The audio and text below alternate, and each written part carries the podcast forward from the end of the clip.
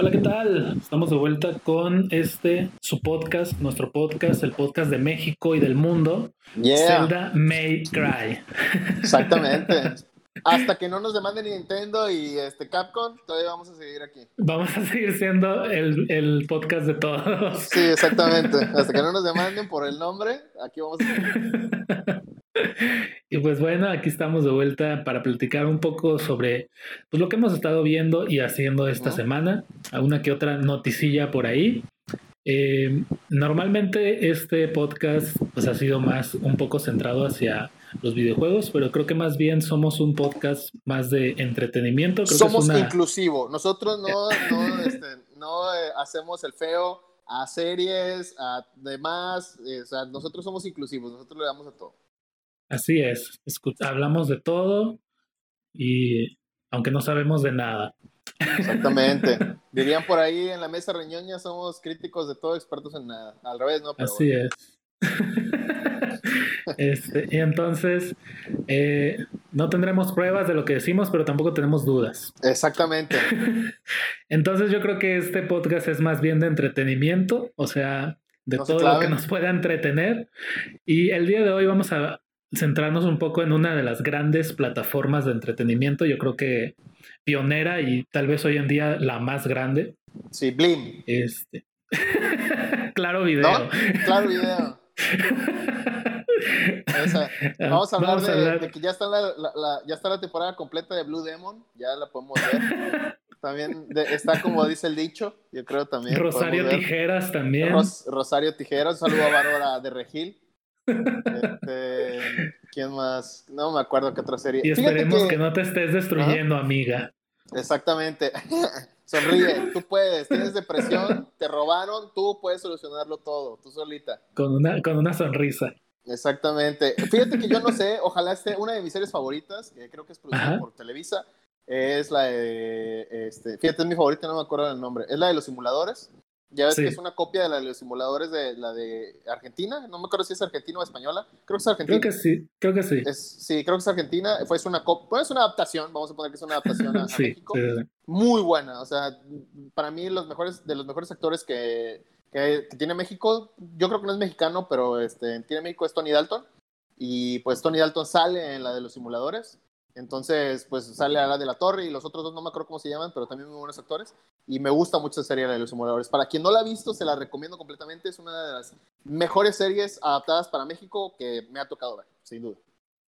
Sí, sí, sí, muy buena. Eh, sí me acuerdo, también me tocó verla en la tele. Eh, no sé si ahorita está disponible en alguna plataforma, la verdad no tengo idea. Yo tampoco. Este, este hay una... Porque era de Azteca, ¿verdad?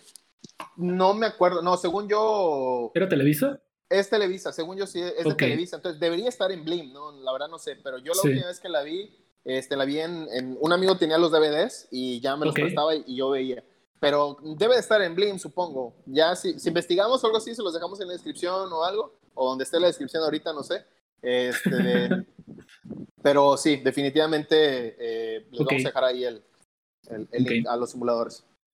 Pero el día de hoy nos vamos a centrar en una pequeña eh, una plataformilla ahí, que, yo creo que ni, ni, siquiera han de conocer. Se llama Netflix o algo así. No, no, no me acuerdo muy bien, ni siquiera me acuerdo del nombre. Sí, la Netflix.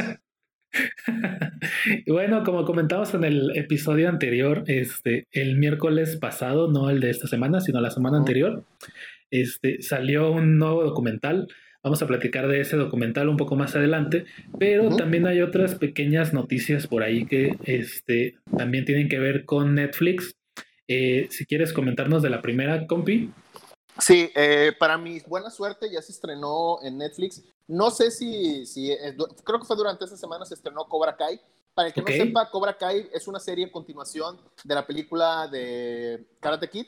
Prácticamente continúa después de la primera película. Este, ya ven que en la, en la, segunda y la tercera pues ya se, se, ponen más. Yo creo que en la, en la, segunda creo que es cuando hay otro, otro, otro concurso de... No me acuerdo exactamente, creo que es cuando, cuando se va a Okinawa con, con el señor Miyagi y con el de este que le hacen así al... No me acuerdo, al tamborcito. sí, Luego, luego creo que en la tercera ya es con la chica Luego creo que, sí, creo que sí. se lanza el reboot, que es con este... Con el hijo de Will Smith. Ajá, con el hijo de Will Smith. Jaden, ¿no? Sí, Jaden Smith. Luego, que ahorita está bien loco el pobre vato. Sí, no, ya parece, ya parece el Joker en la vida real, pero bueno. Entonces, eh, pues prácticamente continúa desde la primera película, continúa con el malo de, la, de, la, primera, no el, no el director del club, sino con el que se enfrenta. Entonces, eh, la verdad es que la serie, yo ya vi la primera temporada porque eh, prácticamente esta serie fue, se estrenó primero en YouTube. Entonces ya ven que YouTube tenía sus series, eh, ya creo que, no, no sé qué hubo ahí que las cancelaron o simplemente dijeron ya no las queremos o algo así. Entonces Netflix compró los derechos de la serie de Cobra Kai y de hecho planean continuarla. Entonces este, se llama, sí, de hecho creo que ya se confirmó la tercera temporada que va a ser para el 2021. Ah, ok, entonces hay dos temporadas ahorita disponibles en Netflix. Sí, hay dos temporadas, las pueden ver. Yo se las recomiendo, la verdad es que está muy divertida. Si vieron la primera película de Karate Kid, es vista obligada la serie. Está muy buena, se van a divertir tiene mucho de la nostalgia. O sea, no les quiero contar nada, pero la verdad es que eh, explotan mucho eh, todo eso. Por ejemplo, la patada que dio Laruso se volvió famoso prácticamente. Eh, en este mundo lo explotan. Batalla de grulla, ¿no? De Algo Exactamente, sí, ¿no? Entonces, eh, está, está muy buena la serie, tiene muchas escenas muy graciosas. Ya prácticamente Laruso ya está viejo, tiene familia. El otro vato, pues es un perdedor. O sea, sí, no, está muy buena la serie. O sea, les va a encantar, estoy seguro. Cobra Kai era el nombre del, del dojo, ¿verdad? A eso iba, escuela. sí, a eso iba, sí. Este, que el Cobra Kai era el nombre de, de la escuela de karate en donde enseñaban así que tenían el uniforme negro y todo, ¿no? Entonces, prácticamente... En la película, el, el, el, personaje principal, Laruso, ¿quería entrar a esa escuela o no? No, lo que pasa es que eh, eh, este, lo molestan a él y lo molestan y dice, no, pues de dónde son, son de Cobra Kai. Entonces eh, Miyagi le dice, este, vamos, vamos a hablar con ellos para que ya no te molesten. Y pues, o sea, imagínate qué vergüenza, ¿no? Y el otro le dice, pues estás idiota o qué, le dice el, el, el este de, el maestro de, de, los de Cobra Kai, le dice, pues está idiota vato, ¿no? Y, este, y ya, pues ahí empiezan y es cuando se retan y todo. No recuerdo exactamente qué él quisiera, pero yo recuerdo que no, sino que simplemente pidió que Miyagi le enseñara, porque ve cómo se llama que, que los otros chavos lo están molestando a, a, Laruso. Entonces Laruso le dice, oye, yo quiero aprender eh, karate. Entonces le dicen, ya, pues él se lo pone a chambear y no, y pues todo eso. ¿no? Encerar, pulir. Encerar, pulir, exactamente. Que, que de hecho, la cerca. hay, hay, algo muy curioso que, porque hoy vamos a, vamos a hablar también de doblaje en inglés eh, la palabra es wax, un wax, así se dice. Wax, un wax. O sea, que es poner cera, quitar cera. O sea, porque el, el, el, pulir es diferente, entonces no es, no es quitar, o sea, no es quitar la cera. Entonces, aquí como le quisieron, encerar, pulir, encerar, pulir. Y ahí es, en, en pues en, en, inglés es wax, un wax. Así es como... Así es la palabra. Poner cera y quitar cera. Exactamente, entonces, pues ahí realmente es, diferente, ¿no? Pero pues ahí está sí, curioso. Sí, sí, sí. Muy bien, pues este, sí, la verdad sí suena bastante este, interesante. Siempre es divertido, creo yo, este, ver a un, pues no sé, un personaje o a un famoso después de varios años y que vuelva a ser el mismo personaje y, este, y ver qué fue de esos personajes que a lo mejor viste en tu infancia o hace mucho tiempo y, este, y ver qué es lo que está pasando con ellos ahora. Creo que hay, algunas series que han hecho eso o algunas películas que han hecho eso. este, a veces muy bien ejecutados, a veces no tan bien ejecutados. Pero este, por lo que me platicas, parece que en este caso es, es de los que fueron muy bien ejecutados, divertidos y, nostálgicos. Lo que pasa es que eh, hay un detalle, cuando fallan normalmente es cuando regresan a su papel y quieren seguir haciendo lo mismo. Y eso pasa incluso con programas que hemos visto. Por ejemplo, se me ocurre ahorita un programa muy mexicano, digo, si no están viendo en otra parte del mundo, eh, aquí tenemos un programa que se llama Otro Rollo que lo conducía Adal Ramones. Otro rollo para nosotros, para, el, para o sea, los chavorrucos que veíamos ese programa, era la, era la neta, porque nadie hacía lo que Adal Ramones hacía en ese entonces. Adal Ramones en televisión abierta decía groserías en combinación con la gente. Hacía un monólogo, inventaba palabras, inventaba frases, hacía gestos, y todas se volvían tendencia, todo, todo, todo prácticamente, porque nadie hacía eso en televisión. Entonces luego se pasa al internet, se pasa todo lo que tiene que pasar, y Adal Ramones regresa otra vez con su Adal Show, eh, pues en, primera era grabado, o sea, él, él lo cuenta, entonces eh, prácticamente era al fracaso, ¿no? O sea, era, era pues, iba a ir al fracaso porque quiso seguir haciendo lo mismo que el monólogo y todo y demás, que sí pega, pero pues ya los temas están muy gastados, ¿no? Los estandoperos y demás. Entonces, ¿cuál es la diferencia o cuál es el secreto? Yo me he dado cuenta de que estas series peguen, que ellos mismos se hacen burla. O sea, Karate Kid no quiere otra vez seguir con el, eh, con, ah, no, es que vamos a ser serios y, yo quiero ganar, sino que ellos se burlan de ellos mismos, contienen un universo donde ya sabes, o sea, de que simplemente, no, que vamos a hacer, ay, o sea, estás loco, ya, somos, somos, o sea, somos, somos, señores, ya, ¿no? Se ponen a decir, ¿qué vas a andar haciendo con eso? Incluso se burlan de eso, ¿no? Entonces, yo creo que esa es la, la clave, ¿no? Porque, por ejemplo, una serie que a mí también me gustó, que no pegó, de hecho la cancelaron, fue la de. No, ¿Cómo se llaman esas películas en inglés? Yo, en, español se llama El despertar de los muertos, no me acuerdo cómo se llama en inglés. Es ah, donde sale. Sí, es la de Evil este Dead, ¿no? Exactamente, donde sale Evil, Dead, donde sale este. ¿Cómo se llama el vato? Ah, se me olvidó su nombre. Ese nombre sí no me lo sé. Alex, Axel, no me acuerdo, Williams, algo así. No, no, no, recuerdo su nombre, pero él, este, ya ves que salen las películas de Evil Dead, la primera como que trató de ser seria, ya las, las demás ya pues se tiraron prácticamente al, al pura, a comedia pura y dura, y después sacaron la serie, que es este de, no me acuerdo, no sé qué, de Evil Dead, a ver si lo puedo buscar rápido.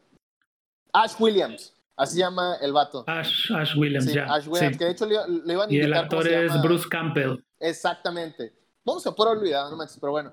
Eh, esta serie a mí me gustó mucho porque se burlan de ellos prácticamente, o sea, es burla igual, eh, siguen con la misma línea de comedia y para mí me, me, gustó mucho y me dio mucha risa. lastimosamente no pegó tanto como yo esperaba. Eh, de hecho, cancelaron la serie, pero para mí es un excelente personaje, es una excelente serie, me gustó mucho. Pero pues bueno, así son las cosas, ¿no? Yo siento que para que pegue algo, eh, tienes que burlarte de eso, no seguir con lo mismo, no seguir sobre ese, ese tema porque pues no va a resultar, ¿no? Sino simplemente tratar de reinventar la fórmula, que no es fácil, pero pues esa es, esa es la manera, ¿no? No tratar de tomártelo tan en serio, porque pues ya no es lo mismo, ¿no? Es, es, eso es muy cierto. Este, y pues bueno, em, ahí les dejamos esa em, nueva serie que recomendada por el crew de Zelda May Cry Podcast. Exactamente. El Zelda May Cry yo no la he visto, pero confío. Yo aún no la he visto, la voy a ver, este, porque confío bastante en el criterio de Adair. Exactamente. Cuando la veas nos este dices, amigo. Claro que sí. Y de, una serie nueva, ahora que es una buena noticia, vamos a pasar a una que tal vez pudiera ser mala noticia para algunos, tal vez irrelevante para otros, pero otra noticia que surgió es que la serie de Altered Carbon este, ya fue cancelada después de dos temporadas, también este, una serie original de Netflix. Este, no sé si alguna vez viste eh, House of Cards. Sí. ¿Viste House of Cards? Bueno, el actor, el, actor güero que estaba peleándose la presidencia contra en las elecciones contra pues el personaje principal. Él eh, es el personaje principal de la primera temporada de Altered Carbon. Ah, ok. Ahí sale Marty Gareda, ¿no? Sí, sale, sale junto con Marty Gareda. Déjame adivinar, Marty Gareda se encuera, ¿verdad? En esa serie. En algún momento sí. Ah, sí, ok. es que este, película donde sale Marty Gareda, película donde se tiene que encuerar, ¿eh? O sea, e-, Eso es, muy cierto. Yo no lo sabía hasta después de, de ver esta, esta serie. Después de ver esta serie este, y de ver esa escena, eh, me di cuenta de que tiene esa fama. Sí, película donde sale se tiene que cuerar, o sea, es prácticamente ya, ella lo sabe, incluso hay una entrevista con el youtuber este, el escorpión dorado, donde le dice, oye, ¿verdad que cada película que sales este, te cueras? Porque, o sea, le preguntan, ella sale anunciando Altered Carbon, y le dice, ¿verdad que te vas a encuerar, verdad? Y dice, pues algo hay de eso, o sea, ya todo el mundo sabe, ¿no? Que donde sale la tiene que cuerar a fuerza. Digo, el concepto o el, mundo este, de la serie se me hizo muy interesante. Yo vi las dos temporadas. Eh, la primera temporada es muy superior a la segunda. Este, es un mundo en el que, por así decirlo, se, ha descubierto la inmortalidad. Y la inmortalidad se basa en que todo el mundo tiene una pastilla en donde que es básicamente como que tu disco duro de respaldo Ahí están todos tus recuerdos, tu mente, todo, ¿no?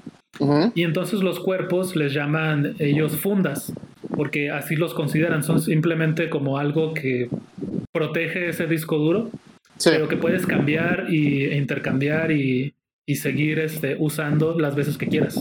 Ok. Entonces el mundo es, es así, ¿no? Pero pues obviamente cada funda tiene un costo, así que realmente los únicos que son inmortales pues es la gente rica. La rica, ¿no? Sí. Entonces la gente rica tiene 300, 400 años ya, y mientras que los pobres pues tienen que buscar de qué manera sobrevivir. y te encuentras con que a veces a los niños les ponen este, fundas de gente más mayor porque pues son fundas baratas. Claro. O, a la, o a los abuelitos les ponen fundas de gente gorda con tatuajes porque pues, igual son, son fundas baratas, pero es la manera en la que puedes mantener vivo a tu familiar o te puedes mantener vivo a ti mismo. Sí, claro. Entonces, este, eso se me hizo bastante interesante. Y más que nada es una historia de... Es un este, misterio de asesinato en el que el personaje principal lo contrata a un millonario para que descubra quién lo mató a él. Ya ahorita ya él tiene una funda nueva. Este, entonces ellos, los, los, este, los ricos pueden como respaldar su, su disco duro en la nube. Y este, pero hay, había siete días perdidos desde la última actual, este, desde la última vez que lo respaldó. Sí, de la, última vez que guardó, del respaldo. Ajá. Exacto. Entonces no tenía memoria de quién, de esos últimos siete días. Entonces no sabía quién lo podía haber asesinado. Ah, entonces contratan al personaje principal para que descubra quién lo mató.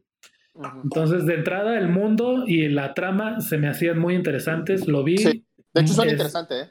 La verdad, muy buena serie. Este, hay, hay varias este, cosas muy interesantes y creo que al final es, es una buena resolución del conflicto este, se descubren muchos secretos, se descubren muchas cosas. Muy interesante la primera temporada. Y en la segunda temporada, lamentablemente, creo que decidieron, digo, como en este mundo el cuerpo no importa, puede ser quien sea. Cambiaron al personaje principal, ya no utilizaron al mismo actor. Y pues mucha gente dice que gastaron todo su presupuesto en contratar a Anthony Mackie. Anthony, creo. Que mm, es el actor, el actor que hace de Falcon en las películas de Marvel.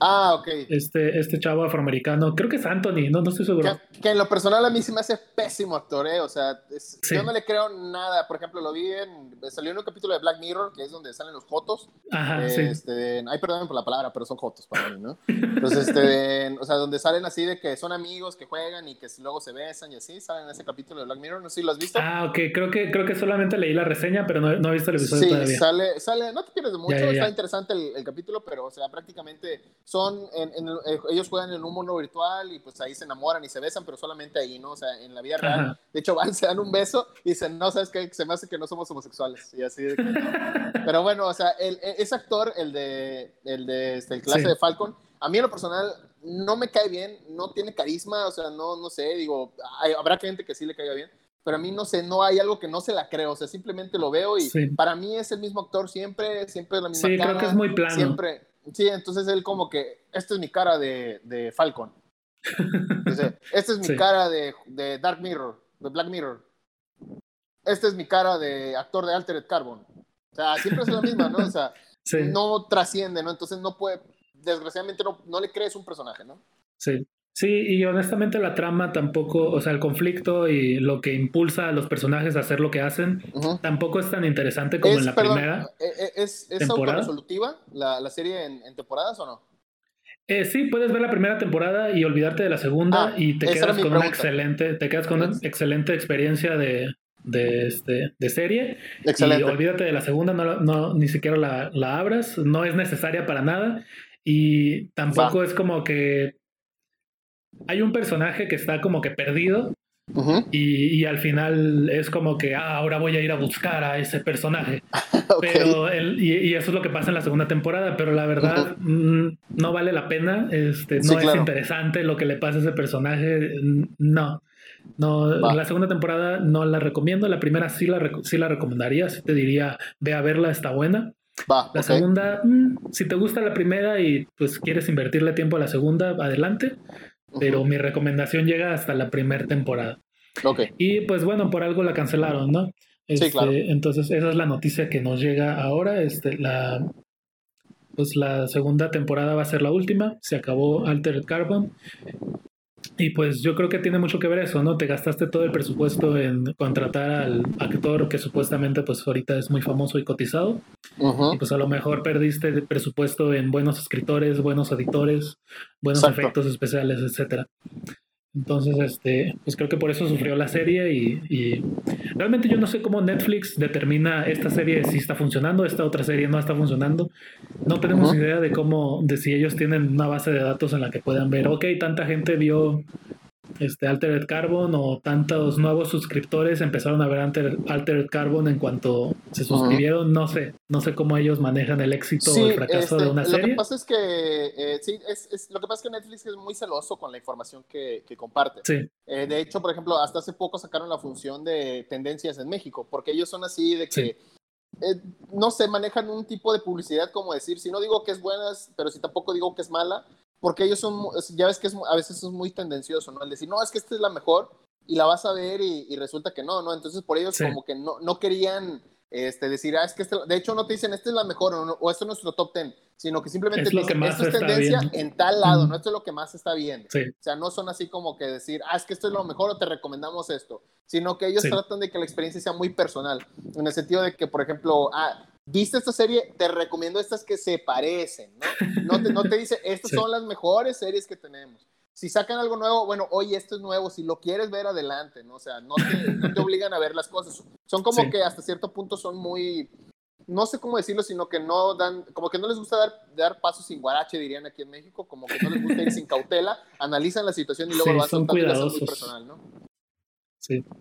Y pues bueno, esa es, era la segunda noticia.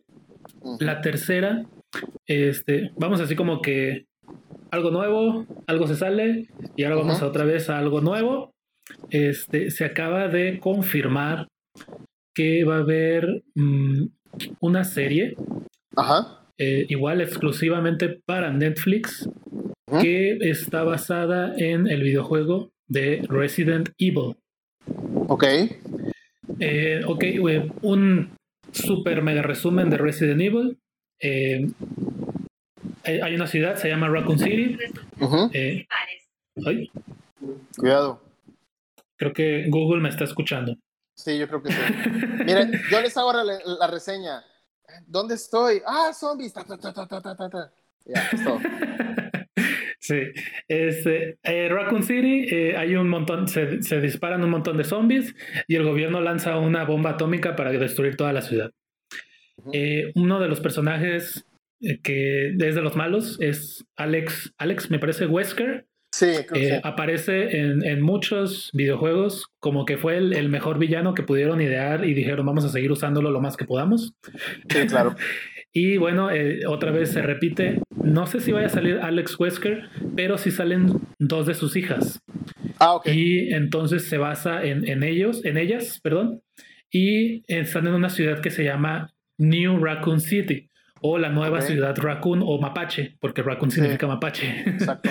este, entonces, al parecer, ya se había filtrado un poco este, la trama de esta serie.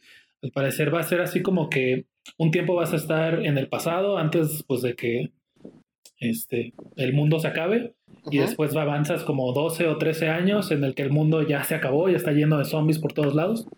Entonces es como que vas a ir viendo eh, los resultados mientras que al mismo tiempo vas viendo cómo llegamos a eso, ¿no? Y es este, pues es la historia de las dos hijas de Alex Wesker Wesker, como les digo, es el malo. Ellas no lo saben y pues empiezan a descubrir también los secretos de su familia y, pues de su papá y todas las cosas que malas que hizo, ¿no? En el videojuego Alex Wesker tiene pues poderes porque se inyecta también el virus ese y, no sé, por alguna razón le da superpoderes. Este, y pues no sabemos si las hijas también tengan algún tipo de superpoder, ya habrá que verlo en la serie, pero por lo menos se confirma que sí la están haciendo Em, seguramente salga hasta el próximo año. No hay fecha confirmada para de salida, pero este, pues los leaks eh, fueron este, confirmados. Eh, Netflix dice que van a ser ocho episodios de una hora. Em, y este, pues tienen contratados a algunas personas que han trabajado en series como Supernatural, The Walking Dead ah, y este, ese tipo de cosas, ¿no? Que mira, que ya mm. desde que tienen a los escritores de The Walking Dead ya me perdieron, ¿eh? O sea, completamente. Para mí la mejor temporada de The Walking Dead fue la primera, nada más. La primera. Nada más, para mí. Este, porque era algo nuevo. ¿Estás de acuerdo que, que, simplemente por eso fue la mejor temporada? Porque, pues, ¿qué más puedes hacer? O sea, bueno, la primera temporada y la parte, la temporada donde es la de la niña, no me acuerdo cuál es, pero es que yo las vi, ¿cómo se llama? Yo, yo vi el resumen y este, y donde, por ejemplo, está la niña en el... que bueno, se, es un spoiler ¿verdad? Pero Este, de, spoiler, si le quieren ahí adelantar un minuto, eh, donde la niña está metida en el granero, lo están buscando y al final sale. Esa escena sí me dejó así como que, wow. Pero de ahí afuera, ya la verdad me perdieron completamente con The Walking Dead. Sí, creo que es una serie que, la, serie de. Creo que es una serie que hoy en día tiene buenos momentos contados, pero que no vale la pena el ver toda la temporada por esos pequeños dos o tres buenos momentos. Sí, exactamente. No, y, sabes que él también el, detalle es que llega muy tarde, o sea, ya los zombies ya ya, o sea, ya, muy no que ya pasaron de moda, o sea, no es que ya pasaron de moda, sino que ya no hay más maneras de explotar más zombies. O sea, ya, ya salió, por ejemplo, Guerra Mundial Z, este, ya pasaron de zombies tontos a zombies inteligentes, luego que no son zombies, luego que son humanoides. Este, ya tenemos hoy leyenda, que también te digo, juegan con ese mundo de que son mutantes y demás. Entonces ya la verdad, ya zombies se me hace que llegan muy tarde, o sea, muy, muy tarde. Sí, incluso en los videojuegos creo que también hubo una sobresaturación de, de ese tipo de cosas. Y de hecho lo platicábamos cuando platicábamos un poco sobre la conferencia de este, Microsoft, que empecé a ver un trailer y dije, ah, otro juego de zombies. Sí, sí. sí, efectivamente, creo que ese es el sentimiento ya muy general. Es como que, ay, otra vez. Este, creo que falta innovación en, en, en, ese lado y creo que con los zombies ya no hay en dónde innovar. No, ya no. Este, está, está muy complicado. Incluso este, este juego de The Last of Us 2, em, si tú ves el juego, los zombies son una mínima parte ya porque, o sea, los zombies ya a nadie le importan y está muchísimo más centrado en los personajes humanos y su interacción con otros humanos, este, enemigos contrarios. Ya los zombies es solo el obstáculo en el nivel pero ya no son parte de la historia porque pues realmente ya no son interesantes. no hay nada que contar ya en cuanto, en cuanto a los No, no, definitivamente ya no. Ok. Este, otra cosa que quería comentar, eh, eso no estaba planeado, pero ahorita me acordé. No sé si ya viste la serie de. Ahorita que mencionabas lo de las tendencias. Me acordé porque cuando salió la serie de The Last Dance, no sé si la has visto, o El último baile. Last Dance. No, no la he visto. No la has visto. Mira, The Last Dance es un documental de Michael Jordan y los ah, este, Chicago Bulls. Lo empecé, eh, empecé, nomás vi el primer capítulo, ya no, ya no, ya no lo terminé, pero sí, sí sé cuál es. Sí, y me acordé porque cuando estaba The Last Dance, el número uno en tendencia en México era la película de Space Jam. Ah, ok. y se me hizo muy interesante porque dije, Obviamente esta película está en el número uno gracias al documental. Es imposible que simplemente así porque de repente a México se le ocurrió volver a ver Space Jam a todo el mundo colectivamente. No, o sea, es gracias a la, serie. Y en la serie se menciona un poco sobre la cómo fue la logística para hablar de la grabación de Space Jam. Más que nada enfocado con, con, este, con Michael Jordan. Para entonces Michael Jordan era una eminencia en el, en el básquetbol. Entonces él dijo, ok, si quieren que grabe la película, no puedo estar sin jugar tanto tiempo, no puedo perder tiempo, así que quiero que me construyan una cancha de básquetbol ahí donde vamos a grabar la película.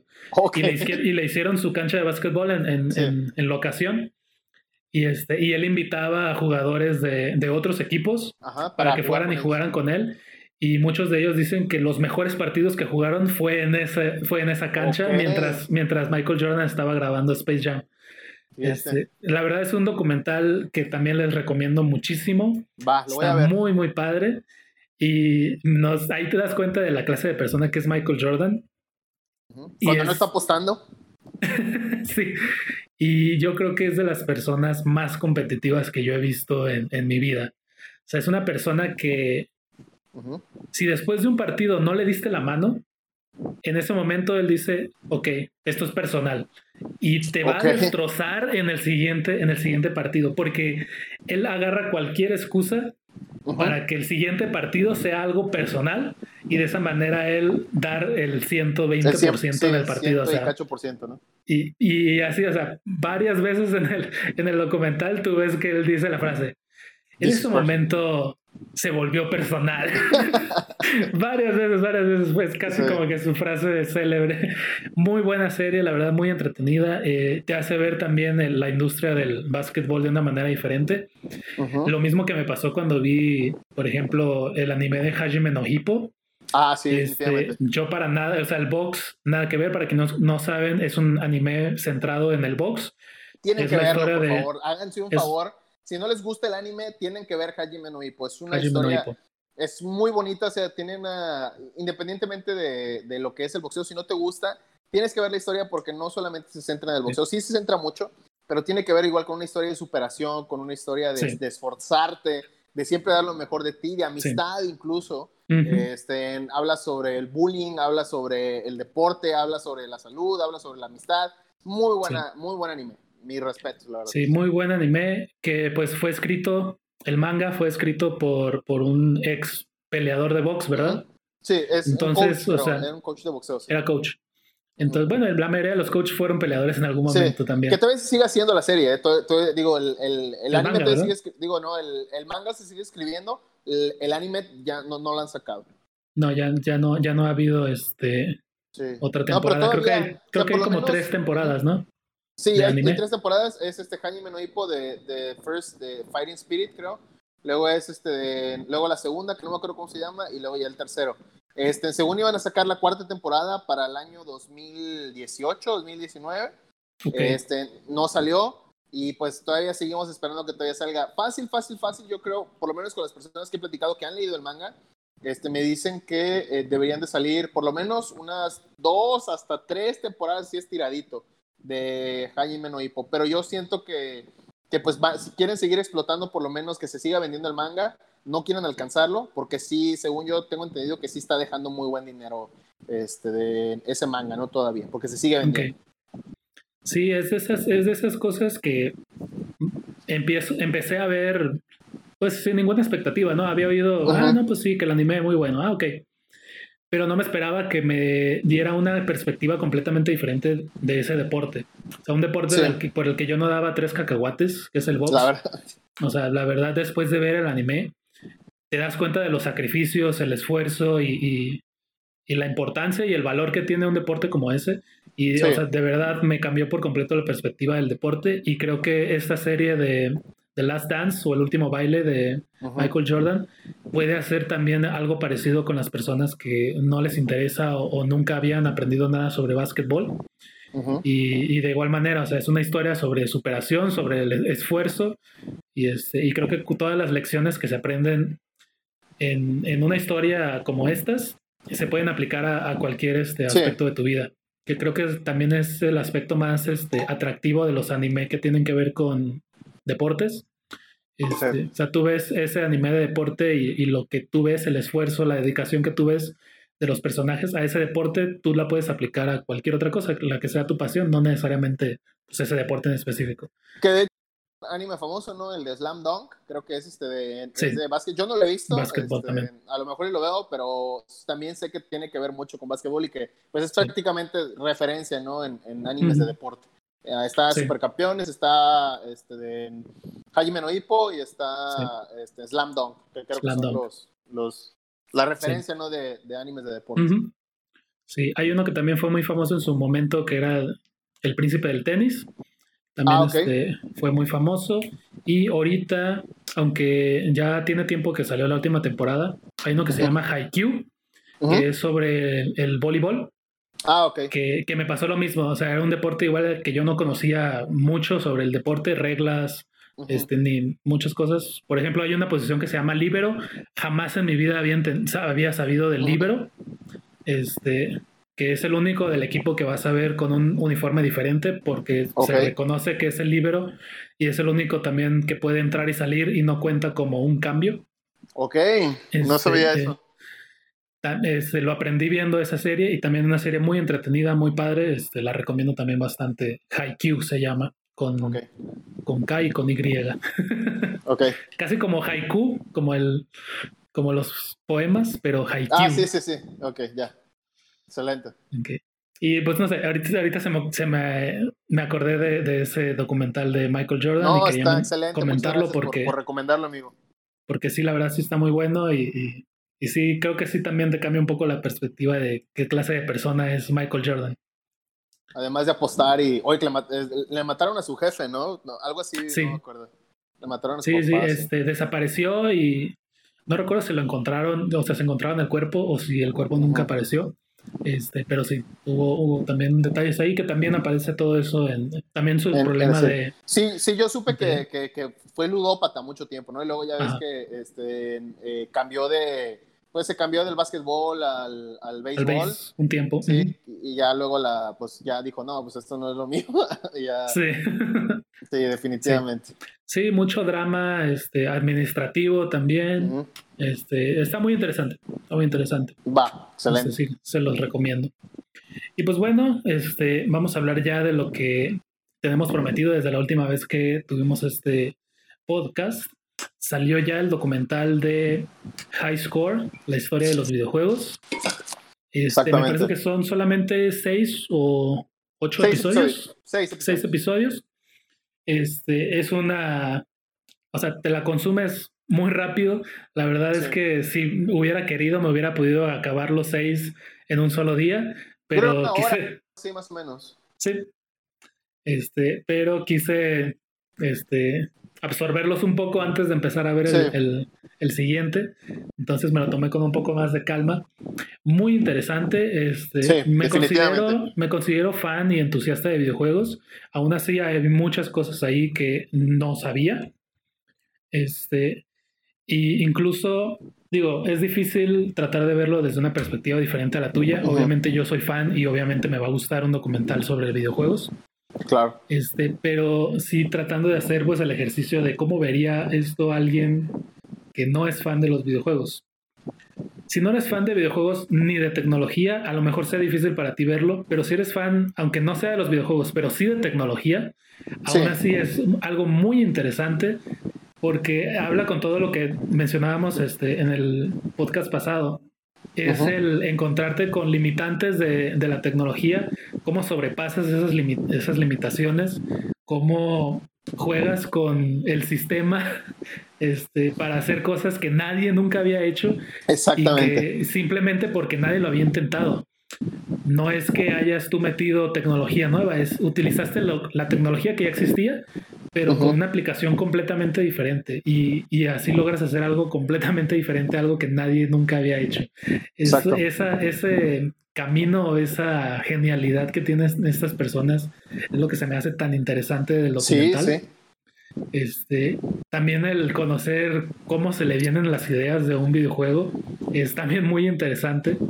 Este, Y las historias, pues son historias de éxito, de muchachitos que se les ocurrió una idea, vieron futuro en ella y decidieron abandonarlo todo y dedicarse solamente a eso. Se la jugaron, se enfrentaron a empresas muchísimo más grandes que ellos y salieron adelante. Y este, la verdad es que sí es algo este, muy inspirador, muy este, impresionante también y de verdad se las recomiendo muchísimo. Es una muy buena serie. Siento que también este, tanto la edición como la producción eh, el, la secuencia de eventos, todo se me hizo muy, muy padre. Este, empiezan con uno de los videojuegos, yo creo, más famosos de, del mundo, que fue el, Space Invaders. Después se van un poco más, algo que tal vez sea más mainstream, que es el Pac-Man. Yo creo que sí, Pac-Man, poca gente nunca escuchó de Pac-Man. Y al final, este, se van otra vez al pasado, al principio, creo que el primer videojuego que existió, que fue, fue creado por unos universitarios del MIT. Sí. Este, que para quien no sabe, el, el, MIT o el, o el, MIT es prácticamente el Harvard de los ingenieros. Todos los ingenieros o todas las personas que estamos relacionados con la tecnología soñamos por lo menos con estudiar un posgrado, un curso, algo ahí. O sea, este es el instituto de Massachusetts Institute of Technology, que es el MIT, este, es, es la meca de la tecnología. Prácticamente muchas cosas importantes, o cualquier estudio que tú escuches que se va a crear en el MIT, es, sin duda es importante, porque ellos han hecho, o por lo menos tienen un nivel muy alto académicamente hablando. Y pues sí, digo, o sea, todos los que estamos en el área de tecnología soñamos con por lo menos poder visitar o, eh, poder estudiar algo ahí, aunque sea un curso o lo que sea. Sí, sí, sí. Y, pues es lo que te decía, o sea, incluso ellos que fueron los primeros en hacer un videojuego, hicieron lo mismo. Agarraron una máquina que no era para eso y simplemente dijeron, ¿por qué no hacer algo divertido aquí con esto? Y utilizaron fórmulas y, y, este, y puras leyes de la física. Sí. En la que era una navecita que, este, ah, imagínense una nave pues en el espacio que solamente tiene propulsores en la parte trasera. Entonces, tú presionabas un botón para pues comenzar el, impulso y podías girar la nave, pero no podías, como quien dice, darle vuelta así como en un carro, sino que tenías que dar la vuelta, presionar el botón otra vez para agarrar impulso. Es un poco difícil de e, explicarlo este, sin ayuda visual, pero el punto es que era completamente basado en, física y tomó a que otra persona lo viera y dijera, creo que la gente pagaría por jugar esto. Y lo convirtió en una máquina de videojuegos y, y, de ahí surge pues esta gran este, industria que hoy en día es, mucho más grande que, me parece que es más grande que la industria de la música. Y del cine eh, combinados, es lo que... Y cine juntos. De hecho, comentas algo muy, muy, este, muy interesante, amigo. Eh, lo que pasa es que, por ejemplo, realmente lo que es la historia de tecnología y la historia de videojuegos prácticamente van de la mano, por así decirlo. Me gusta decirlo que sí. Eh, bueno, para el que no sepa, el, documental prácticamente está basado o tomó el nombre de, de, una enciclopedia que se llama igual High Score, la enciclopedia de los videojuegos. Y me di cuenta que el documental está creado eh, o lo hizo o se le encargó Netflix, como que Netflix justamente está haciendo esto. Hay una empresa que se llama, no sé si empresa o canal de YouTube que se llama A Great Big History. A Great Big History se llama. Entonces, ellos son los productores de la serie y ellos lo que hacen es que toman, por ejemplo, este, si tú buscas el, el, canal en YouTube, por ejemplo, ¿de dónde salieron la sopa Nissin? ¿De dónde salió el sushi? ¿De dónde salió tal cosa? ¿De dónde salió esto? O sea, se empiezan y hacen videos sobre eso. Entonces, como que Netflix se asoció con ellos, les dijo, oigan, les, queremos encargar esto. Y, o ellos lo querían hacer y se acercaron con Netflix y se les vendieron el proyecto. ¿Por qué? Porque, por ejemplo, hay una serie que se llama, como, no, sé cómo decirles, sino como mini documentales, que se llama, ah, este, en la, no eh, un poco de todo, algo así, no me acuerdo cómo se llama.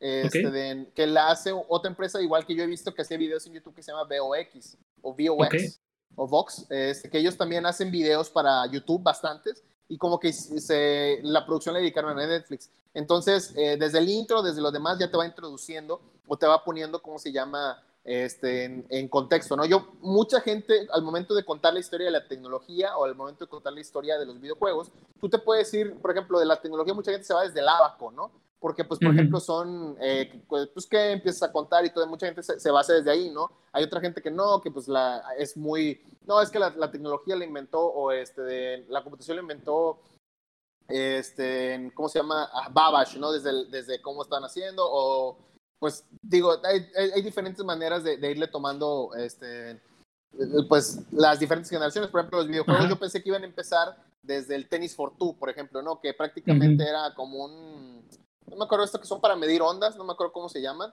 Este, prácticamente empezaron, pues, que era como una, tú veías en una pantallita así de esas, de esas computadoras como viejas, que empezabas a ver cómo le hacían así, no iban picándole.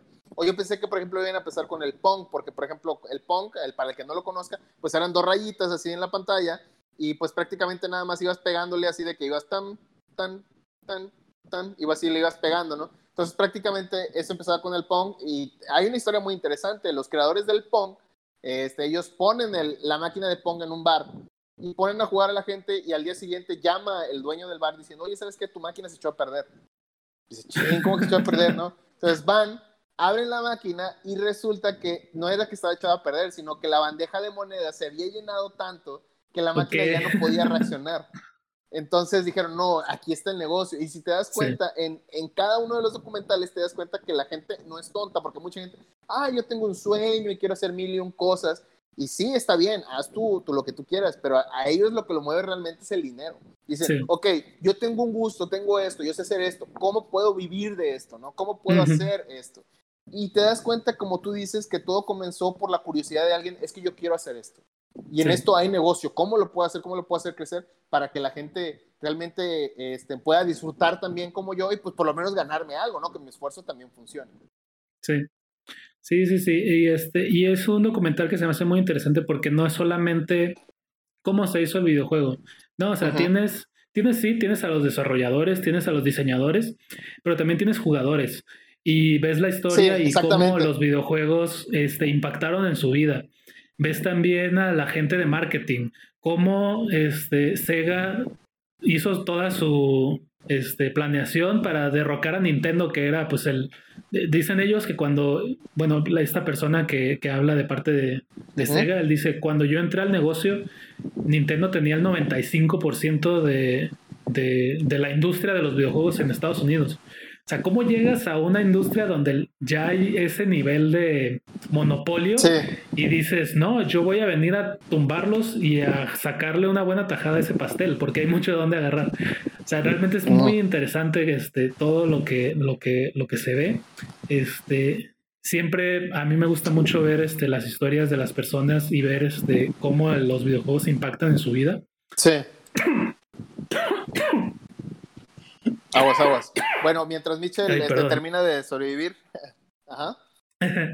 Este, uno que me, que me impactó bastante en este documental era un muchacho este, afroamericano eh, que él comenzaba, comentaba que pues que toda su vida le, él creció con la gente, con los adultos diciéndole tienes que comportarte de cierta manera, tienes que este, cuidar esto, cuidar aquello, que comportarte así, así. Toda su vida le enseñaron que las reglas eran diferentes para él, simplemente por ser afroamericano. Se sintió marginado. Y él, decía, los videojuegos eran un sueño para mí porque es un mundo en el que todos jugamos bajo las mismas reglas. No importa qué color seas, qué este, género seas, todos estamos aquí y todos vamos a jugar bajo las mismas reglas. Las reglas están establecidas, nadie puede moverlas y, eso era lo que para él, pues era pues su gran escape, porque toda su vida le dijeron, tú vives bajo un, este, una serie de reglas diferentes y los videojuegos era el único lugar en la que pues era realmente igual a todos los demás. Claro. Y este, creo que eso es algo que a veces la gente que no es fan o que a veces incluso está en contra de los videojuegos, son ese tipo de cosas que no ven.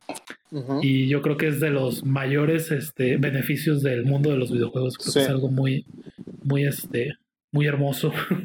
sí, no, definitivamente. El, el, documental, la verdad es que está muy bonito. si lo pueden ver. Se enfoca en diferentes secciones. Empieza, pues aquí tengo algunas. empieza, por ejemplo, con el auge y la decadencia, ¿no? Prácticamente habla cuando em, explotan los videojuegos con el este, te digo, yo empezaría, a, mí me gusta empezar con el Pong, pero bueno, o sea, la gente empieza donde quiera. Ellos empiezan con el Space Invaders y con el Pac-Man.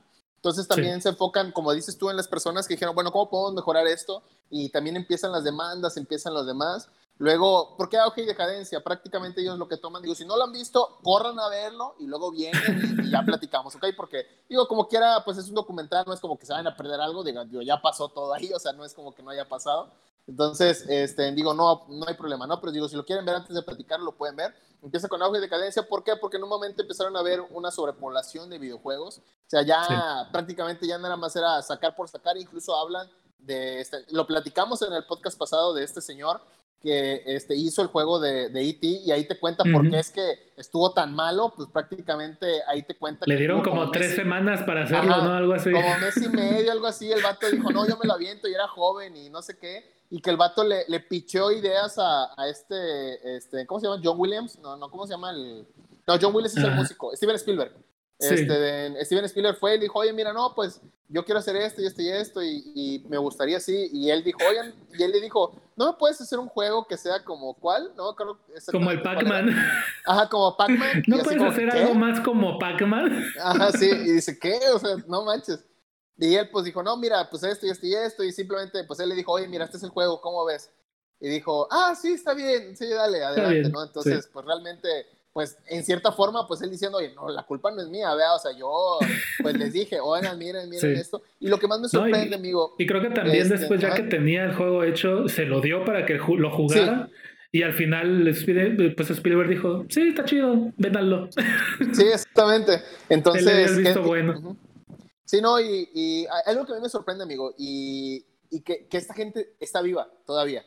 O sea, hay muchas de esas personas todavía están vivos. Entonces, yo, lo, o sea, yo veo los videojuegos así de que dices tú, no, pues se tiene bastante tiempo, tiene muchos años, y en realidad no, o sea, a lo mucho tendrán, ¿qué te gusta? 30, 35 años, que a lo mejor hicieron estos juegos, y tú ves a las personas que hicieron esos juegos, de primera mano platicándote todo, que son, a lo mucho son personas de 55 años, 65 años, 70 años ya así, así de que está rotando mucho, pero son jóvenes todavía, son personas que todavía están ahí.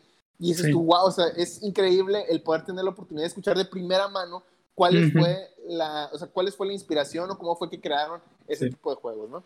Y algunos de ellos, muchos de ellos incluso siguen haciendo juegos, siguen creando, siguen diseñando. Y este, es, es muy interesante. Una, una, de las cosas que yo aprendí ahí que no sabía, pues principalmente porque pues vivimos en México, esto era este asunto de, no recuerdo cómo les llamaban, pero esta gente que este, er, Nintendo tenía líneas telefónicas ah, sí. para, que, para que los jugadores llamaran y, les pidieran tips o cómo pasar el juego. Y cómo era que, o sea, Nintendo no les daba nada de tiempo. Era de, el juego ya, el juego ya salió, acábatelo en cuanto puedas, porque la gente ya va a empezar a llamarte para preguntarte cómo, cómo, cómo se pasa el nivel y, y cómo la gente tenía que hacer sus, sus librotes llenos de dibujos y, mapas. O sea, realmente era un trabajal. Y este, pero, pero muy interesante, algo que yo sí no conocía, porque pues yo creo que eso ni siquiera existió aquí en México. Nintendo, este, era Nintendo Game, Game Guide, algo así, no me acuerdo cómo se llaman estos canijos. No me acuerdo. No, no, sé si eran Game Masters o, algo así. Sí, en el documental lo menciona. Game, Game Guide, algo así, no quién sabe. Este, se me hizo muy interesante y, y, y pues que realmente era un, un sistema o un servicio que no era sostenible porque entre más juegos salían, pues, o sea, era imposible este, mantener el ritmo a, los, a los, videojuegos y, ya eso es cuando llega el internet, pues obviamente eso ya no, ya no sirve para nada. Tú buscas en internet cualquier cosa, te lo encuentras. Y pues ya hoy en día la industria les da más tiempo a los a las personas que hacen reseñas, les mandan las copias antes del lanzamiento para que tengan tiempo de, de, jugar reseñas y todo. Sí, pero es, que estás de acuerdo que, que, realmente era una muy buena iniciativa, o sea, porque, por ejemplo, bien pudieron, o sea, el hecho de, de tú, es que pues prácticamente tenían esa mentalidad antigua de decir, yo saco un producto, le doy soporte, ¿estás de acuerdo? O sea, ahorita, ¿quién te da soporte de un videojuego? ¿A quién le marcas y le dices, oye, es que tengo un problema, no puedo usar tal cosa? Que de hecho, me acuerdo, tengo un amigo que trabajaba en, en, este, en la línea de emergencia este, de aquí de México y eh, me acordé un poco de eso porque dice que a él le marcaban, no lo hagan, por favor, este, te lo digo en serio, no lo hagan porque están eh, robándole tiempo a personas que podrían salvar una vida, pero se los cuento. Este, de, eh, un amigo que trabaja en, en, esos de números de seguridad, trabajaba, ya no trabaja, este, le marcaron una noche, como a las 2 de la mañana, y dice, bueno, sí, ¿qué tal? Buenas noches, tengo una emergencia. Y él, sí, dígame, ¿qué hago? Lo que pasa es que estoy aquí en, con Bowser, o sea, para el que recuerda, este, en Mario Bros. Para, ¿cómo se llama? Eh, creo que es en el primero, cuando quieres salvar a la princesa, tienes que, tienes que pelear contra Bowser. Entonces, le dice, es que estoy aquí contra Bowser y no le puedo ganar, estoy aquí en el último nivel de Mario Bros. Entonces, él recuerda que era como un niño o algo así. Le dice, ah, mira, lo único que tienes que hacer es corre, salta, salta a Bowser, agarra el, el hacha y cortas el puente. Cortas y ya se cae el puente y ya. Ah, gracias. Y colgó. ¿Estás de acuerdo que, o sea, no estuvo bien, o sea, lo que hizo esta no, obviamente no es para eso. Pero, pero pues, este, me dio mucha risa que, pues, prácticamente había gente así, ¿no? O sea, que, ¿sabes qué? Oye, estoy trabado, este, no puedo salir, ayúdame, ¿no? Sí, sí, sí. Sí, digo, para su tiempo, pues realmente estoy seguro de que les, les generó bastante dinero. Sí, porque, digo, sin internet, ¿a quién más acudes? Y qué mejor que acudir a, a Nintendo. Exactamente. Este, muy buena idea y estoy seguro de que le sacaron todo el jugo que se pudo. Este, pero pues obviamente era una idea que no era sostenible a largo plazo. este, y hoy en día ninguna empresa de videojuegos va a gastar en ese tipo de servicios porque hay mucha gente que lo hace gratis en, Internet. Sí. Entonces, o sea, es algo que ya no existe, pero sí se me hizo muy interesante. Digo, son estas cosas que solamente en su tiempo pudo, pudieron haber pasado. Sí. Este, es, es un producto de su tiempo y este, muy interesante, pero también esa, el entusiasmo de la persona que mencionaba. Sí. fui a, fui a Nintendo porque alguien me dijo que iba a trabajar ahí y dijo, y dije, yo también quiero trabajar en Nintendo. Yo también, sí. fui a Nintendo, pedí trabajo y decía, yo pensé que iba a ser ayudante de almacén o algo así. De hecho, y, me y cuando me dijeron que tenía que jugar videojuegos todo el día, o sea, para él fue el sueño realizado de toda su vida.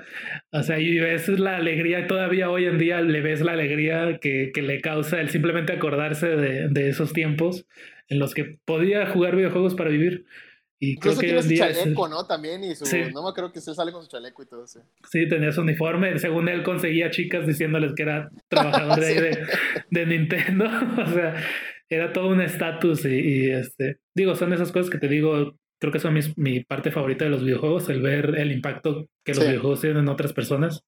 Este, me gusta mucho ver, ver ese tipo de cosas o, o leer esas historias de, de, gente que, que, fue impactada positivamente por los videojuegos. Este, bueno, para el que no sabía, en el, en el documental tiene algo bien curioso. Este, si lo escuchan en inglés, la voz que narra este, el documental es Charles Martinet. Para el que no sepa quién es Charles Martinet, amigo, ¿nos puedes decir quién es?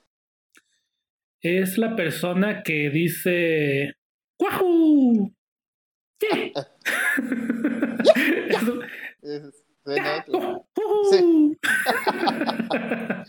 es la voz de, Mario, eh, ha sido la voz de Mario desde que Mario tiene voz.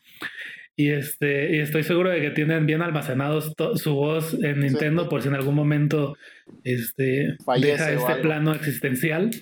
Este, Pero es la voz de Mario, de Luigi, de Wario, de, de Waluigi, todo el mundo. E incluso él quería hacer la voz de, de Link eh, pero cuando se decidió que Link no tuviera voz, pues lo tuvieron que rechazar. Pero él quería hacer la voz de prácticamente todos los juegos insignia o todos los personajes insignia de Nintendo. Este, Pero por lo menos en el universo de Mario, él es prácticamente la voz de todos. Sí, este, entonces... Legendario por, por su trabajo en, en, en haciendo la voz de, de, Mario. Y pues es el narrador en inglés, ¿verdad? Sí, exactamente. Fue un detallazo, ¿eh? O sea, yo cuando, cuando, cuando lo escuché, dije, esta voz lo escuché en algún lado. Y en el documental te dice, narrated by Charles Martinet. Y dices, oh, o sea, si no conoces, pues se te hace X. Pero cuando tú escuchas que, que es prácticamente, o sea, que ya sabes que es Charles Martinet, dice, no, pues sí. o sea, fue un detallazo que pusieron ahí narrando. Y en español latino, ¿por quién está narrado, amigo? ¿Te acuerdas? En latino, fíjate que en latino no lo vi. ¿Tú sí lo viste en latino? Sí, en latino está narrado por Mario Castañeda. Ah, no manches, neta. Sí, sí, sí. Está narrado por Mario Castañeda. Para los que se no me hace que lo voy a ver este, otra vez en, en, español latino para escucharlo. En, lo personal, mira, y vieras, tú, tú sabes este, que tanto tú como yo somos muy fans de Mario Castañeda. Tuvimos la oportunidad, de, bueno, yo más que tú creo, este, fuimos, tuvimos la oportunidad de ir a verlo a una presentación que hizo. Este, lo fuimos a ver, lo saludamos, estuvimos ahí.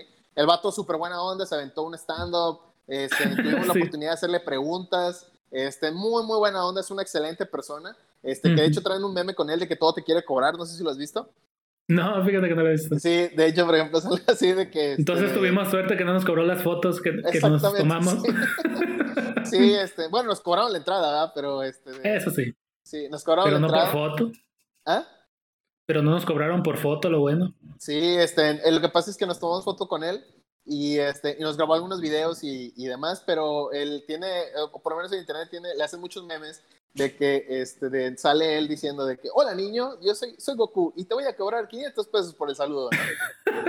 Según tengo entendido que todo surgió porque alguien le mandó un correo, le mandó un tweet pidiéndole un saludo y le dijo, ah, claro que sí, ah, escribe okay. tal correo. Entonces decía, sí, los saludos cuestan tanto y los audios cuestan tanto, ¿no? Entonces ya pues todo el mundo haciéndole crítica de que por qué está cobrando. Y lo quemaron. No sé qué.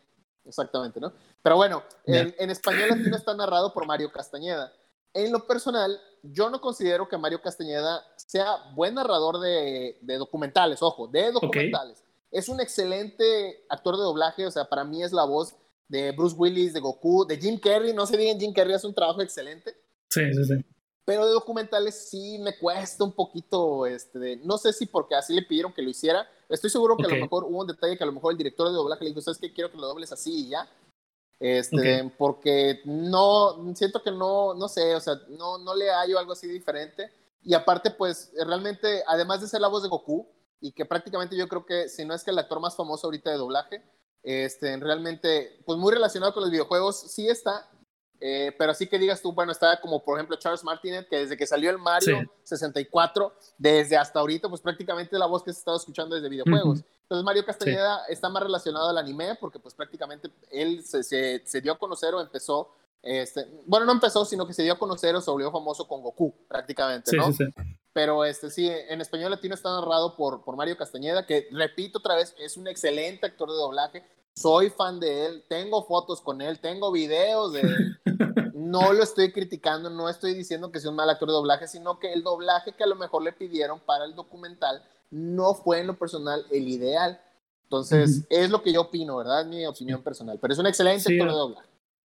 Aparte que, como dices, a lo mejor no fue, no era la mejor persona porque, digo, no he visto, tampoco he buscado sí, si, claro. si en algún este, alguna entrevista o algo así, alguien le haya preguntado si es fan de los videojuegos. Y yo creo que no ha de ser muy fan de los videojuegos, no lo sé, pero tengo esa este, corazonada de que tal vez no sea muy fan de los videojuegos, entonces también creo que eso tiene mucho que ver a la hora de narrar algo relacionado con los videojuegos. Si no estás muy familiarizado ni con la terminología, ni con la industria, ni con lo que significa lo que estás diciendo, este, creo que pues obviamente pues lo que transmites es diferente. Que a lo mejor si traes a alguien que sí está familiarizado o que está emocionado por ser parte de, este documental, pues lo escuchas en su voz y, es este, pues te transmite algo pues muy diferente. Sí, no, eh, es el detalle, ¿no? Con, con, Mario que sí lo escuchas como que muy serio, así, como que está platicando que la historia de los videojuegos, así, ¿no? Pero, pero te digo, no sé si tenga que ver, porque yo sé que es, él es un excelente actor de doblaje, yo no sé si tenga que ver con, con que a él le pidieron, ¿sabes qué? Quiero que lo hagas así plano, este, porque se escucha, o sea, son esos doblajes de documental típicos, ¿no? Que se escucha la voz en inglés y se escucha él hablando, ¿no? Pero bueno, regresando un poquito más ya al, al documental en sí, podemos ver muchas cosas que, eh, bueno, un, un, detalle a criticar yo creo que sería, eh, pues que le intentaron incluir a fuerza, fuerza, fuerza, intentaron decir muy incluyentes con respecto, que sí, en cierta forma eso sí forma parte, pero no, que es este, los videojuegos LGBT, ¿no? O sea, pues hay un videojuego LGBT, no sé qué, no sé cuándo, pero como que se siente muy a la fuerza, o sea, no se siente así como que muy natural, o sea, como que hayan dicho, ah, es que es parte de, es importante decirlo, sino que lo intentaron meter muy a la fuerza y la verdad es que sí, mm, o sea, no, no lo, o sea, no se siente natural, no es que esté mal, sino que simplemente no se ve como que algo planeado, sino que, oye, ¿sabes qué? Este, es que no, si no metemos algo de un juego gay, nos va a ir mal, tenemos que hacer algo. Este, vamos a incluirle esta, ah, bueno, sí, vamos a, vamos, eh, vamos a meterle incluso pues hablan de los concursos de, de juegos, de videojuegos en ese tiempo, que yo pensé, o sea, para la gente que piensa que los esports este, es reciente, mentira, o sea, los esports existen desde hace mucho tiempo, nada más que, este, pues ahorita es que están tomando más auge, ¿no? Sí, pues en el primer episodio que se habla de Space Invaders es que vemos a una señora que este, es una mujer trans, sí, es, que cuando ella participó pues era un niño este, y pues ella cuenta su experiencia de, de, haber ido a ese torneo. Y algo que me, me, causó mucha gracia de lo que ella platicaba era que pues en la final, como que ellos, los organizadores esperaban que pues que poco a poco fueran perdiendo los niños y pues al final el que quedara vivo al final pues iba a ser el ganador. Sí. Pero que empezaron a jugar que eran tres Empezaron a jugar, el primer niño cayó a los 20 minutos. Creo que eran cuatro. El primero cayó a los 20 minutos y ya después siguieron los, los otros tres. Ok. Y este, y creo que jugaron como por dos horas o algo así y nadie murió. Entonces dice que ella estaba jugando y hasta que de repente escuchó que decían, bueno, y así concluye el primer torneo. Y ella así como que, ¿qué, qué pasó? Entonces supongo que se basaron en, en, puntaje para elegir este, los lugares. Pero, o sea, yo creo que no se lo esperaban. Ellos dijeron, no, pues en dos horas ni modo que duren tanto tiempo, porque es un juego muy difícil. Si nunca han jugado Space Invaders, realmente es un juego difícil. Y este, nadie se esperaba que pues, sobrevivieran las dos horas jugando. Este, y sí se me hizo bastante, bastante curioso ese, ese detalle. No, y aparte hablan de, o sea, hablan de conceptos que en ese que uno ya da por sentado, o sea, conceptos como por ejemplo el high score, ahora sí como el, el, puntaje más alto que dice, bueno, te incita a seguir jugando. Hablan eh, de los juegos de rol, hablan de tu avatar, hablan de, de, cosas que hoy eh, damos por sentado en los videojuegos y te explican la historia y te explican de cómo salió y hablan, lo que me encantó, que es algo que nunca había visto en otro, ¿cómo se llama? En otro documental, era que hablaron de la historia de los videojuegos en las consolas y en los videojuegos en las computadoras. ¿Cómo es que los dos fueron así yendo de la mano y dije, y porque hablan de Doom, hablan de, eh, van por secciones, ¿no? Primero hablan, te digo, del auge y la decadencia, luego hablan de que otra vez, luego hablan de la pelea entre Sega y Nintendo, hablan de los juegos de pelea que entrevistan, A, que a mí me encantó que entrevistan a, John Tobias, que es prácticamente el co-creador de Mortal Kombat. Yo pensé que iban a entrevistar a Ed Boon, pero entrevistaron a... Ed Boon también, sí, yo también, se me hizo raro que no estuviera él, pero pues quién sabe. Sí, lo que pasa es que como que intentaron jalar a gente que, que, casi no les gusta hablar de los videojuegos, algo así, o como que no les gusta dar entrevistas. Entonces jalaron a John Tobias, que prácticamente John Tobias pues es, es muy importante porque prácticamente él creó todo lo que tiene que ver con la historia, vamos a decir así, es más la parte visual de los videojuegos, de, de Mortal Kombat. supongo que por eso lo, lo, habrán llamado, ¿no? Pero a mí me sorprendió verlo mucho porque ya no es muy común verlo. En lo personal. Sí, de hecho, yo creo que Boone es 10 veces más famoso que él, o sea, o más reconocible. Este, sí. yo a John Tobias nunca lo he visto en una, no sé, en unos Game Awards, por ejemplo, o, en alguna conferencia. Y a Ed Boon sí, a Ed Boon sí lo ves más como la cara de Mortal es un Kombat. O sea, Ed es un rockstar, sí. Este, a Ed Boon sí lo ves más como la cara de Mortal Kombat. John Tobias como que está tras bambalinas manejando ahí las cosas y, sí se me hizo muy interesante verlo. Tengo entendido que ya se despegó, o sea que John ya no está, sí, ya no está trabajando con... Me imaginé algo así. Sí, que ya no está trabajando en NetherRealm Studio, creo que se salió, no sé si a partir del 3 o 4, realmente no me acuerdo cuándo se salió, pero o sea, ahorita el, CEO prácticamente es este de eh, Ed, Boon. pero me gusta porque Ed Boon siempre dice, yo no soy el creador, yo soy el co-creador. O sea, entonces, de hecho, por ejemplo, eh, hay un personaje que se llama este, Noob Saibot, que prácticamente son los nombres al revés, es Tobias y Boon. Es prácticamente son, los, son los, los nombres, que de hecho ahorita en varios juegos ya no se llama Noob Saibot, ya nada más le ponen Noob, porque es el nombre al revés de, de, de, Ed Boon, ¿no? Entonces, este, sí, o sea, sale John Tobias, sale la historia de los videojuegos de pelea, sale la historia de los shooters, y ahí y prácticamente termina ahí en lo de los shooters prácticamente. Sí. Pero o sea, sí, sí, sí. Este, yo creo o me imagino que esta es como que la primera temporada nada más, porque se concentraron, yo creo, en, en, los juegos clásicos, en los inicios de los videojuegos. Y, y, al final, de hecho, terminan con una pregunta, ¿a dónde iremos mañana? O, o, qué nos depara el futuro? Algo así.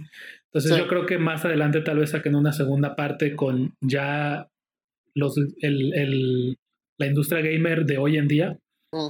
este, se quedaron pues todavía muy como que en el pasado. Creo que ni siquiera llegaron a, al, al, Nintendo 64.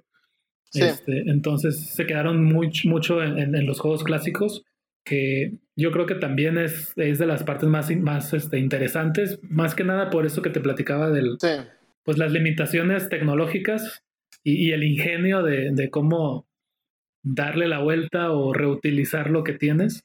Este, Y ahorita que mencionabas este, que pues va mucho con juegos arcade, vienen las consolas y también mencionan los videojuegos en computadora. Es muy interesante porque creo que hoy en día pues sí es la batalla, ¿no? De gamer de PC y gamer de consola, ¿no? y creo que hoy en día es muy conocido que una PC, obviamente bien armada y con componentes de alta gama, obviamente es muy superior a cualquier consola. Y me da mucha, o sea, se me hace muy interesante cómo es que en sus inicios, con, con, la, creo que era la, la Apple 3, ¿no? O algo así. Apple 2, sí. Apple 2 y, cuando por fin alguien hizo un videojuego para Apple II, era como que por fin estamos validando la PC como, como un sistema de videojuegos. Y, es como que, ok, nadie creyó en ese tiempo que la PC se pudiera utilizar para, para jugar. y hoy en día es pues la... Creo que es el objetivo máximo para un jugador, el tener una PC que pues de alta, alta categoría, de alta gama, en el que puedas jugar pues todos los videojuegos que tú quieras. Sí, lo que pasa es que eh, antes los videojuegos de PC eran texto. O sea, eran, este, era, se podría llamar nada más una, una, combinación de palabras, ¿no? Por ejemplo, nada más te preguntaban algo, eran los famosos juegos, este, eran juegos de rol, porque prácticamente así comenzaron, ¿no? De que, este, no, de que vamos a, estás en un bosque y te encuentras un ogro, ¿qué haces? ¿Lo matas o corres? ¿no? Entonces, run, ¿no? Por ejemplo, kill. Y tú tenías que escribir ahí, correr o matar. ajá, exactamente, así era. Que de hecho hay varios juegos todavía que existen. Yo me acuerdo de uno que era como de unos, unos vampiros. Creo que luchabas contra vampiros o algo así. Y otro que muy famoso. que yo tenía un amigo que era muy bueno. Este, te mando saludos, Miguel se llama. Este, que él jugaba Travian. Travian o Travian, no me acuerdo cómo se llama. Que ese también, es un juego también de. Es puro texto, o sea, no tiene interfaz gráfica, es puro, puro, puro texto. Entonces, pero el vato era buenísimo. Yo me acuerdo que se desvelaba jugando. No, es que hoy tengo que hacer. Y yo digo, pues, ¿qué estás haciendo? Y, por ejemplo, me acuerdo que salió un contador. Te faltan 400, no sé cuántos tiempo para que lleguen a, azotar tu pueblo. Y así de que han llegado a azotar tu aldea. Y el vato, no, no sé qué. Y así tomando decisiones. Y así de que, ok. Pero era puro texto. Entonces, todavía existe. Ya después este, muestran cómo es que se revoluciona y empiezan a utilizar gráficos este, dentro de una computadora. Pero te digo, o sea, realmente cosas que damos por sentado, que creemos que, que ya existía, que simplemente hoy en día pues es muy fácil agarrar un juego y simplemente ya. Pero en ese tiempo las personas tenían que romperse la cabeza para cómo puedo hacer esto, o sea, es que no existe, ya la gente hoy se basa en lo que hay y simplemente tratan de mejorar, mejorar, mejorar, mejorar. Y no van más allá y, por ejemplo, no, que la realidad aumentada, que esto, bueno, sí hay ciertas cosas que sí son innovaciones, pero en ese tiempo, por ejemplo, de los primeros shooters, completamente fue una revolución el hecho de que tú pudieras, nadie se había imaginado que tú pudieras en primera persona controlar algo. Es, prácticamente eso surgió, ¿no? Sí, sí, sí. Creo que lo que más me explotó el cerebro de la, de la serie este, fue cuando mencionaban, pues bueno, hoy en día tenemos infinidad de dispositivos en los que podemos jugar alguna clase de videojuego. Sí. En ese tiempo no había ni una gran cantidad de dispositivos, ni una gran cantidad de videojuegos. Me explotó la cabeza cuando vi el chavo que hizo un videojuego literalmente en una máquina de escribir. Sí.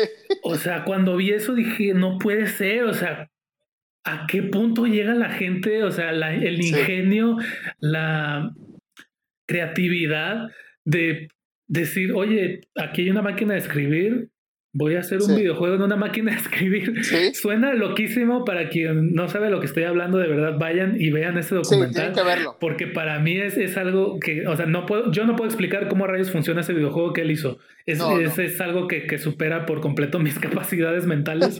o sea, eh, fue algo que yo dije, no puede ser, o sea, ¿cómo es que hay un videojuego en una máquina de escribir? Rudimentario lo que tú quieras, pero es un videojuego, es algo que él programó, es algo real, algo que está sucediendo, que se mueve en una máquina de escribir. O sea, realmente fue algo que para mí fue una revelación, o sea, no podía creer que algo así hubiera existido en algún momento. Fue, fue muy impresionante. Sí, todo, por lo menos para mí, todo lo que tiene que ver con historia, te digo, la computación y los videojuegos es muy interesante por las limitantes tecnológicas en ese tiempo. Eh, había que tenían que ingeniárselas de mil y un maneras porque antes todo era muy limitado. Eh, como digo, lo, hablamos creo que el podcast pasado, no me acuerdo, pero pues las limitantes hacían que, que la creatividad eh, fluyera de una manera increíble, ¿no? Por ejemplo, hablan de Miyamoto, que el que no sepa quién es Miyamoto, Miyamoto prácticamente es el Walt Disney de los videojuegos, o sea, él, ha creado los videojuegos más famosos este, de Nintendo, él los creó. Entonces, por ejemplo, hablan de, de, cómo, de su proceso creativo, ¿no? De cómo es que, incluso de, inspiración, por ejemplo, no, es que un día, pues fui a, a este, hablan de Star Fox, ¿no? Que por ejemplo, de, hablan de, de no, pues cómo, este, puedo darle un sentido al videojugador y todo esto y no sé qué. Entonces dice, yo fui a un templo, entonces vi cómo pasaba yo por unas partes, este, unos arcos rojos y dije, esta es la respuesta, sí lo voy a hacer, ¿no? O por ejemplo, este, no, de que pues estaría padre un videojuego que hiciera esto, que hiciera lo otro. Por ejemplo, el, el LGBT dice, no, pues yo quería sacar mi, mi frustración con toda la gente que, que me trataba mal, con políticos y todo. Entonces él creó un videojuego, pues donde los malos eran policías, donde todo esto, y él era su mundo, era simplemente sacar toda su frustración.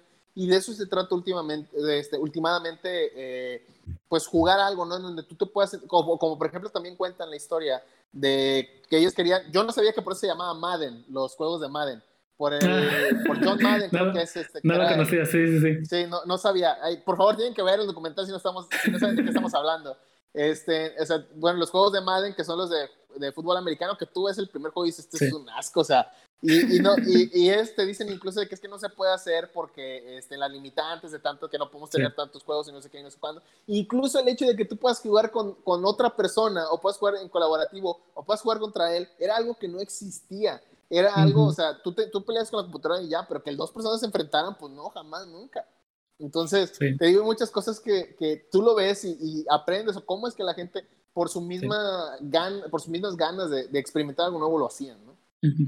Sí, yo creo que para la gente que no es fan de los videojuegos, este, esto te puede ayudar a entender un poco el por qué es que son tan importantes para algunas personas. Y para quien sí es fan o disfruta de algún videojuego, creo que también te puede ayudar para que aprecies más lo que hoy en día damos muy por sentado. Te des cuenta el esfuerzo que requirió en su momento. O sea, que no era algo así tan fácil. creo que hoy en día es muy común pues ver algún videojuego y burlarse de, ay, mira, las animaciones están bien chafas, o ay, mira, ni siquiera sirve X o tal cosa, ¿no? y pensamos o podemos llegar a pensar que pues, hacer un videojuego es muy fácil. Y yo creo que este videojuego te cambia esa perspectiva, te das cuenta del esfuerzo este, y lo difícil que es hacer un, un, videojuego y muchísimo más difícil hacer un buen videojuego. Claro. Sí, muy, muy, muy buen documental, la verdad me, me encantó muchísimo. Tienen que verlo, por favor, o sea, háganse un favor y vean, definitivamente. No, no se van a arrepentir. Sí, otro datito curioso que me acordé la vez pasada, les platicaba de las nubes y los arbustos en, el ah, Super Mario Bros. Eh, otro de los, eso lo, lo supo un poco después. Este que les voy a platicar ahorita fue el primer, como que dato curioso así sobre tecnología que me aprendí. Igual sobre Nintendo. Este, bueno, de la consola de Nintendo, porque el juego es de Capcom, es de Mega Man. Eh, explica, eh, aprendí que Mega Man es azul porque de todos los colores disponibles o que la consola de Nintendo podía representar en la pantalla, el azul era el que tenía más tonalidades diferentes. Entonces, si Mega Man era azul, era más fácil tener un tono diferente de azul en el fondo para que no te confundieras con, el personaje. Entonces, porque obviamente tienes que pensar en contrastes de colores y ese tipo de cosas. Si tienes una paleta de colores limitadas, tienes que tener eso también muy en consideración para que tu personaje de repente no brinque por un este, por una pared que es del mismo color que él y de repente el personaje desaparece porque son del mismo color. Entonces, Mega Man es azul porque había más tonalidades de azul diferentes que, que el Nintendo podía representar y por eso decidieron que Mega Man fuera azul. Y pues hoy en día yo creo que es un diseño súper famoso y, súper reconocible. El Blue Bomber incluso se llama en, en, inglés, que es el bombardero azul. Este, que yo creo que sería un sacrilegio cambiarle el color, que ya más adelante pues pudieron irle cambiando los colores con, con cada habilidad que, que ganaba. Pero este, su diseño básico se decidió por esa, por esa razón. Pues, este, que pues, también se me hace muy interesante hay una, el, el, bueno, el CEO de, de Microsoft en ese entonces, Steve Ballmer, si lo puedes ver, este, hay un meme donde sale vestido como Megaman. Es este, el, si buscan Steve Ballmer, Megaman, lo van a ver así de que él está, como se llama, así como que así. Y se ve Megaman paradilla y están igualitos los dos. Entonces digo, si, lo pueden ver. Ah, sí, porque Megaman cuando brincaba levantaba los brazos así. Ajá, entonces él está igual, está Steve Ballmer así y, y ves a Megaman y no, está, está igualito. Algo, algo iba a decir con lo, con lo que dijiste ahorita, ya se me olvidó, pero creo que era algo con respecto igual de... Ah, no acuerdo si era algo de los juegos de rol. Ah, sí, era algo, ¿cómo se llama? Lo que pasa es que, por ejemplo, ver las, las, las gráficas, pues en ese tiempo las gráficas eran muy pobres. Entonces, por ejemplo, cuando crearon, porque hablan de Final Fantasy, que prácticamente Final Fantasy, pues, yo creo que el más famoso es el 7, hablan del dibujante que hizo el arte de Final Fantasy. Y tú ves los, los bocetos originales y tú dices, no manches, esto es una obra de arte, o sea, esto es, es, no sé, o sea, esto debe estar en un museo así bien puesto, o sea, una escultura o algo, y tú ves, lo ves pasado a este, al, al primer juego de Final Fantasy y dices, es una basura, o sea, no, no se compara para nada, o sea, el vato así como que estaba aguitado, así de que bueno, pues lo pasaron a, a 8 bits y pues bueno, fue lo que pudieron hacer, ¿no? Y se pues bueno, se ven cute, dice, se ven tan bonitos.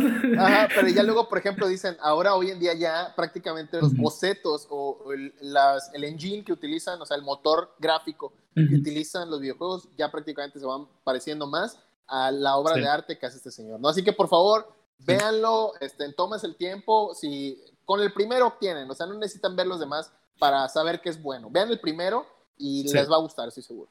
Sí, yo desde el primer episodio dije, sí, este documental va a estar bueno. Muy, muy bueno. Sí, sí, de hecho yo también quería comentar una frase que él menciona, pero no me puedo acordar, porque él empieza hablando de, de no recuerdo qué es, pero él empieza hablando de algo y él decía que cuando esto empezó, este, no era considerado arte, pero hoy en día ya es un arte. Entonces él dijo, eso quería hacer yo, agarrar algo que no fuera considerado arte y convertirlo en un arte. Y por eso fue que decidió trabajar en, Final Fantasy. y, o sea, cuando vas con una visión como esa, es obvio que tu trabajo lo va a reflejar y, ustedes ven los dibujos de, este señor y obviamente es imposible verlo si no decir, sí, esto es arte. Es, es, es, arte, no, no, no le puedes llamar de otra, de otra manera. No son dibujitos, o sea, es arte. Realmente sí. Y creo que todos, por lo menos todos los logotipos de Final Fantasy hasta el día de hoy eh, mantienen ese mismo estilo. No sé si lo sigue haciendo él, pero es, es, definitivamente es, su estilo, el que, el que todavía hasta el día de hoy se, se, está usando para los, por lo menos para los, este, los logotipos de los, de los videojuegos. Sí. Tal vez este, los conceptos de arte que pues no llegan a aparecer en el videojuego, pero se usan como base para después este, usar los videojuegos sigan siendo los de él, pero por lo menos su arte sigue plasmado en, todos los logotipos de, de Final Fantasy. De, Final Fantasy. de hecho, hace, no sé, hace unos meses terminé de jugar Final Fantasy XV. Eh, muy, este, muy controversial. Eh, es de esos juegos que cuando salieron, salieron en un estado de plano muy malo. Ah, ok. Y que con el tiempo fueron mejorando con este material con material descargable, ah, incluso. Y entonces después sacaron una versión como que completa, la Ultimate, o creo que era King Edition o algo así, no, no recuerdo. Okay. que ya juntaba todo. Y de hecho, incluso hicieron este, ajustes en la historia y todo para mejorarlo. Y, y, y pues, obviamente, pues sí, esa fue la versión que jugué. Y no puedo hablar de la versión anterior porque no la jugué, no sé qué tan mala era, pero he escuchado que era muy mala. Muy mala. Este, pero el juego es, es divertido. Em, llega a ser un poco aburrido porque es, el, es de tipo mundo abierto, que me parece ah, que tú me dijiste que no, esos son los juegos que te gustan. Yo los, los detesto así, cañón. Entonces, este, digo, hay algunas misiones muy divertidas, otras pues bastante X. Este, y al final y, y ahí, incluso en ese, que es el último Final Fantasy numerado que hay hasta hoy, se mantiene todavía el estilo de, de, este señor. De este señor. O sea, es el Final Fantasy XV, pero obviamente hay muchos otros Final Fantasy. Claro, aunque solamente hay, digan 15, hay muchos más. Hasta, hay películas, o sea, no manches. Exacto. Hay dos películas, una que no tiene nada que ver con Final Fantasy y otra que sí tiene que ver con Final Fantasy VII. Este, de hecho, es, secuela directa del juego, Final Fantasy VII, me parece. Es una secuela directa. Y pues los fans dicen que el remake de Final Fantasy VII de ahora es una secuela de esa película.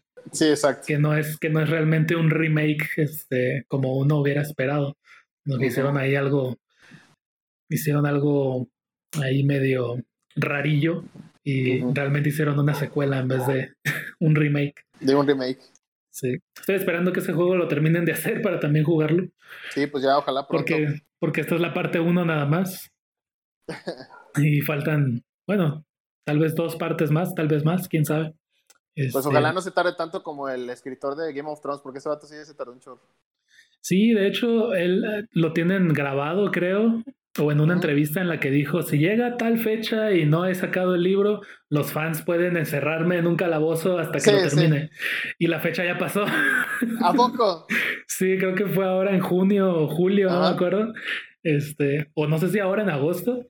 Este, así que no sé, supongo que está escondido porque los fans lo van a ir a buscar para meterlo en un calabozo. Sí, no, de plano, ya se la bañó, así que bueno. Y luego pues, se sigue metiendo en, otros este, proyectos. proyectos. Se, supone que está trabajando con los creadores de este, Dark Souls para hacer un juego nuevo, Elden ah, Ring, en el que él también, pues, no sé si va a hacer la historia o va a ayudarles con el diseño de los personajes, no sé qué rayos vaya a hacer, pero se supone que también está trabajando con ellos, o sea, termina una cosa y después te metes en otra.